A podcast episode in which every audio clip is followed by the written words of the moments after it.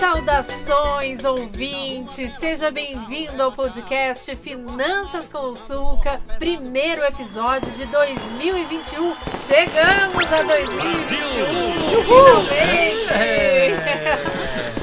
Comigo hoje os nossos colegas de Turminha do Sulca, Jaider Rodrigues e Giancarlo Carlomanho. Olá, Diana, tudo bem? Olá, Jaider. Olá, olá, olá, Diana. Olá, pessoal. Então, para você que está chegando agora, esse podcast faz parte do projeto A Turminha do Sulca, que é um projeto de educação financeira do Cicobi Cred Sulca. Neste episódio e em todos os outros desse podcast, você vai ouvir e vai conhecer muito sobre educação financeira. E esse ano a gente tem várias novidades.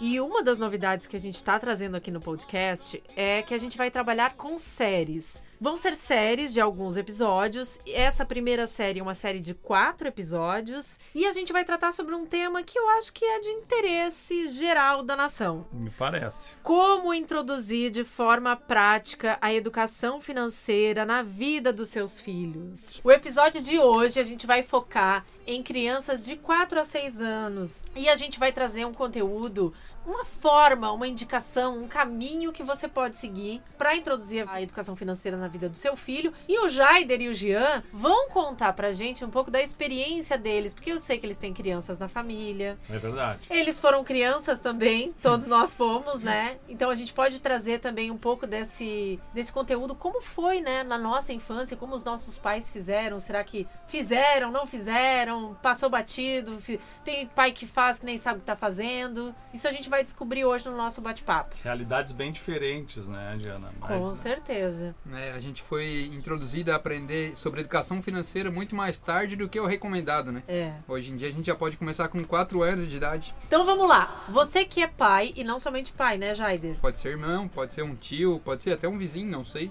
Você pode e deve introduzir educação financeira. De que forma? Qual é o caminho que a gente vai te dar hoje? Uma sugestão para introduzir educação financeira na vida das crianças é a boa e velha mesada. Uma coisa que eu acho que é importante a gente ressaltar para os nossos ouvintes, que é a questão da remuneração, né, dessa mesada. E essa mesada, talvez para uma faixa etária de 4 a 6 anos, ela seja mais adequada que ela aconteça semanalmente e não mensalmente, porque 30 dias para um adulto pode ser um tempo razoável. Agora, para uma criança de 4, 6 anos, é uma eternidade 30 dias. É importante falar isso. Eu acho um ponto bem importante e o Jaider também tem uma, uma coisa que ele fala sempre, que é a forma como a gente vai apresentar o dinheiro para criança, isso né? Isso mesmo, Diana, porque nem sempre a gente vai ter um valor específico para dar para criança, né? E geralmente a gente tem que trabalhar com ela de uma forma que ela consiga visualizar esse dinheiro, né? O indicado seria, digamos assim, podia ser 10 reais em moeda. E ele consegue ver uma moedinha de um real, duas moedinhas de um real, até chegar em 10. Fica visível para ele, para ele entender qual o valor que ele tem.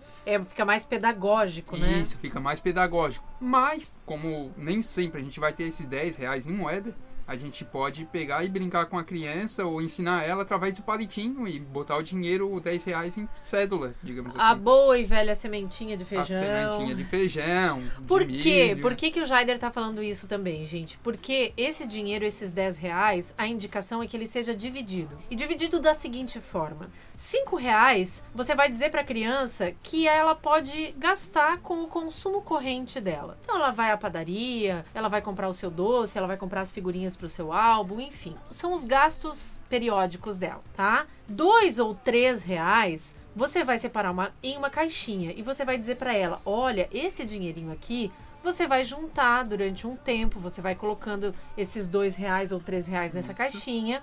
E depois de um certo tempo, você pode pegar todo esse dinheiro e comprar um brinquedo para você, ou você pode comprar um brinquedo para uma criança que não tenha, ou você pode fazer uma doação para alguém que esteja necessitado, enfim.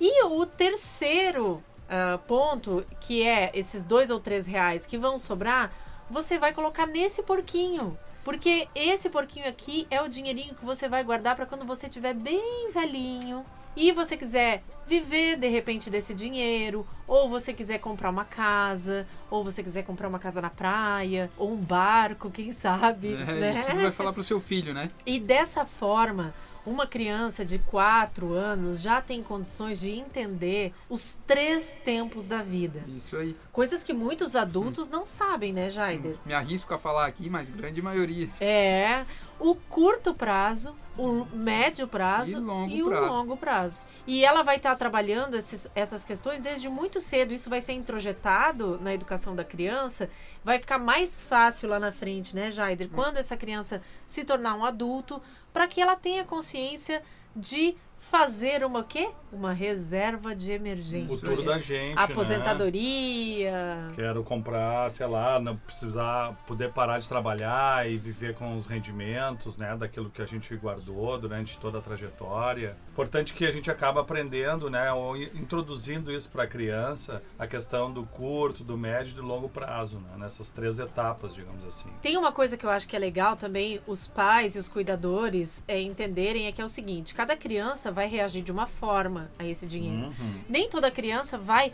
chegar e vai separar esse dinheiro assim imediatamente. Algumas crianças vão gastar todo o dinheiro rapidamente. E isso, esses momentos são oportunidades para a gente pontuar para a criança. Olha só, mas o seu cofrinho tá vazio, a sua caixinha tá vazia. Como é que você vai fazer quando você quiser comprar aquele brinquedo mais caro? Ou como que você vai fazer quando você for velhinho? Então são oportunidades de uma conversa, né? Não, a gente não tem que também criar uma expectativa de que a criança vai é, imediatamente assimilar é, essa educação, né? Esse conhecimento, Exato. né? É legal a gente também deixar a criança decidir o que ela vai fazer com o dinheiro. Primeiramente, tu deu o dinheiro, explica para ela o que ela deve fazer, Orienta, né? orienta e deixa ela passar a semana e decidir o que ela fez certinho com o dinheiro. O que ela errou, o que ela acertou, o que, que é o indicado, o que, que não é. Acho que também é importante a gente ressaltar que tem o outro lado, né? Vai ter aquela criança que vai juntar todas as suas moedinhas. Que não vai toda- gastar nada. Aquele- A criança sovina. Aquele sovino, aquele canguinha, né? Que não abre mão de guardar todo o dinheiro, vai de repente guardar todo no cofre, os 10 reais. E E ainda vai vem pedir dinheiro pra gente Isso aí. e não paga. Isso aí. ou pro avô, ou pro dindo, enfim, né? E acaba não gastando. Também uma bela oportunidade da gente exercitar essa conversa, digamos assim, né? Com essa criança, que é o outro lado, né? Tem o gastador e tem esse Exatamente. também que é o poupador em excesso. Então é, é buscar esse equilíbrio, né? Gente, e isso é um dos caminhos que você pode começar a introduzir educação financeira para crianças a partir de 4 anos, tá? Existem outros. Esse é um dos caminhos, é o caminho que a gente está indicando hoje aqui para você. E eu gostaria de pontuar o seguinte: não espere o momento para você marcar uma reunião com seu filho. Ah, na semana que vem eu tenho um tempo, então eu vou chamar meu filho e vou conversar com ele sobre educação financeira. Ou então, é, ah, não, mas no final de semana, aí passa o final de semana não dá, passa a semana não dá.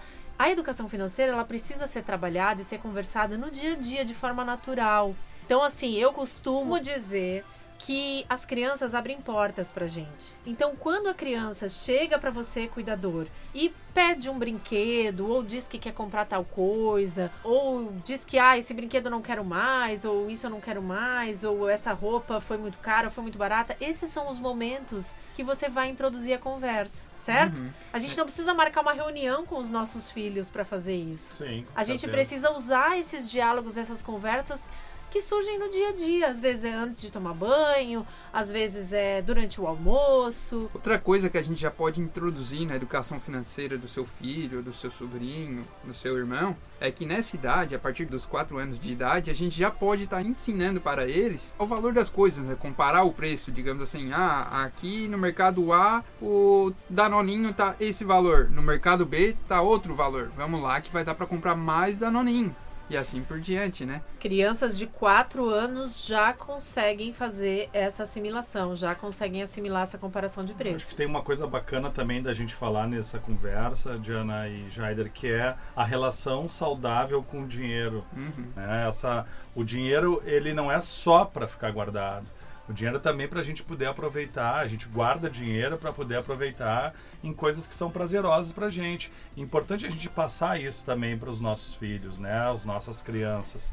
Quer dizer, é importante guardar, se planejar, mas ele tem um sentido, né? Não estou guardando só para acumular riqueza, estou guardando também para me realizar, para enfim, para comprar coisas que eu gosto, para ir no cinema, para me divertir também. E para finalizar, eu vou fazer uma provocação para os nossos ouvintes. Hum, Eu queria que você refletisse agora, você adulto, como você está organizando a sua vida financeira. Porque os nossos filhos, as nossas crianças, elas certamente vão assimilar o conhecimento e bons hábitos através daquilo que a gente ensina para elas, mas elas vão assimilar muito mais através daquilo que a gente pratica no nosso dia a dia de verdade. Uhum. Então nós somos exemplos, nós adultos, cuidadores, pais, irmãos, responsáveis, nós somos o exemplo para essa geração que está vindo aí. Então assim, aproveita e dá uma avaliada na sua vida financeira.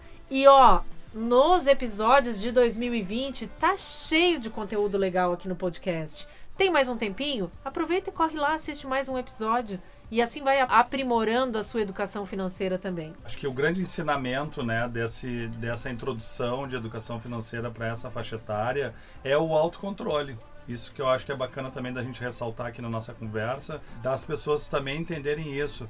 Na medida que a gente está trabalhando e dividindo, subdividindo essa mesada em, como a gente falou lá no início, o consumo corrente, a caixinha para doação para o presente, o porquinho né, para que seria no futuro a previdência privada, a criança está trabalhando ali o autocontrole, né, de saber esperar para que as coisas possam acontecer no seu devido tempo. Exatamente, é uma qualidade fundamental para crescer um adulto que tenha uma relação saudável com o dinheiro, porque é, um dos maiores problemas, né, que as pessoas têm com o dinheiro é exatamente o descontrole, né? Não conseguir é, ter esse equilíbrio, né, gastar demais, se endividar e aí começa uma bola de neve. Mas vamos terminar para cima esse programa, né? Vamos falar de coisa boa. Tá aí uma ótima oportunidade. Esse é só o começo, esse é só o primeiro episódio. Olha quanto conteúdo legal que tem pela frente. Ah, mas o meu filho é mais velho. Não tem problema, porque no próximo episódio a gente vai falar de como introduzir educação financeira na vida de crianças a partir dos 7 anos. Então, Espera aí, você que está chegando agora no dia do lançamento, daqui 15 dias tem um novo episódio, a gente está preparando e vai ser melhor ainda do que esse. Oh, Obrigada, cachorro. Jaider. Obrigada, Gian. Muito obrigado, Diana, pelo convite. Foi um prazer aqui estar com vocês. Muito obrigado, Diana. Obrigado, Gian. Obrigado, pessoal. Estaremos juntos no próximo episódio conversando. Obrigada a você, ouvinte. Um abraço e até a próxima. smelling sugar.